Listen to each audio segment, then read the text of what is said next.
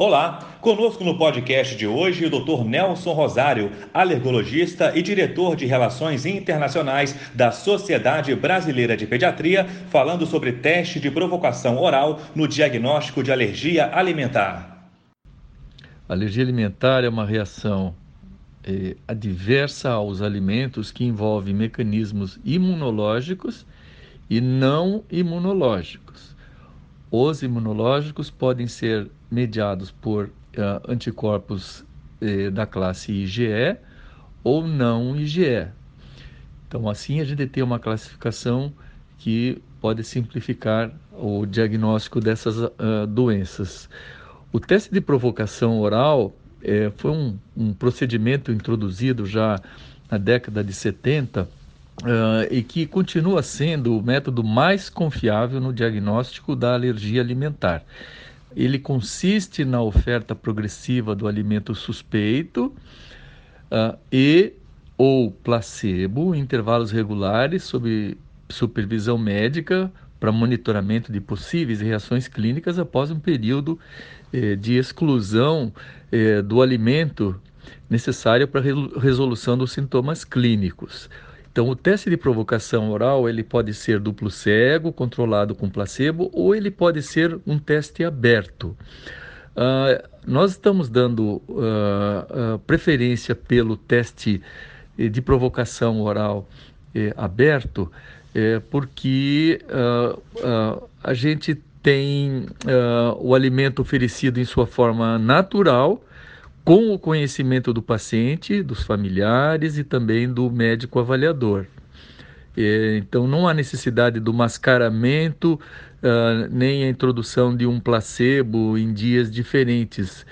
Em geral, esse estudo de alergia alimentar com o teste de provocação aberto, ele eh, pode ser útil em várias uh, situações. Então, primeiro, para confirmar ou excluir uma alergia alimentar, uh, e o que é mais interessante ainda, é que ele pode ser feito numa avaliação periódica do paciente com alergia alimentar para saber se ele adquiriu tolerância clínica, especialmente quando as alergias alimentares podem ser transitórias, como a do leite de vaca, do ovo, do trigo. Uh, além disso, ele avalia também a tolerância a alimentos envolvidos em possíveis reações cruzadas. Então, a gente sabe que alguns alimentos eh, têm uh, alérgenos alimentares em comum. E esses alérgenos em comum podem provocar uh, reações quando ingeridos acidentalmente ou não por reação cruzada.